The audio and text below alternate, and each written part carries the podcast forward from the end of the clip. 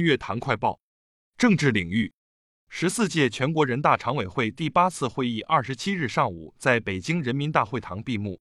会议经表决，通过了新修订的《保守国家秘密法》。国家主席习近平签署第二十号主席令予以公布。二零二四年全国两会新闻中心启用。中央生态环保督察组向福建省反馈督查情况。青海省委原常委、省人大常委会原党组书记、副主任李杰祥受贿案一审宣判。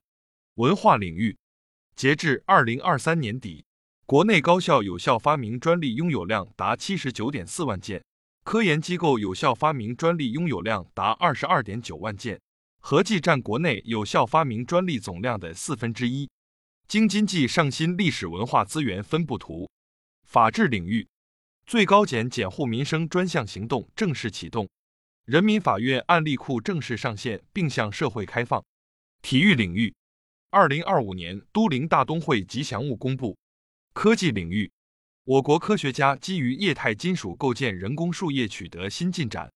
民生领域，国家医保局曝光二十六家失信医药企业。全国粮食主产区收购秋粮近一点五亿吨，进度已过七成半。南方秋粮旺季收购基本结束，东北、华北开始集中上量。国产商用飞机 ARJ 二幺和 C 九幺九开启东南亚演示飞行。北京拟将住房租赁企业租金纳入监管。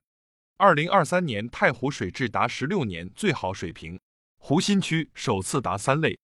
近日，安徽池州春天的平天湖微波荡漾，清澈的湖水犹如镜面一般，倒映出天空的云彩。湖中的公路桥梁仿佛架在天际，车辆似在天上开，又似水中游。行走在栈道的游客如同行走在云端，梦幻唯美。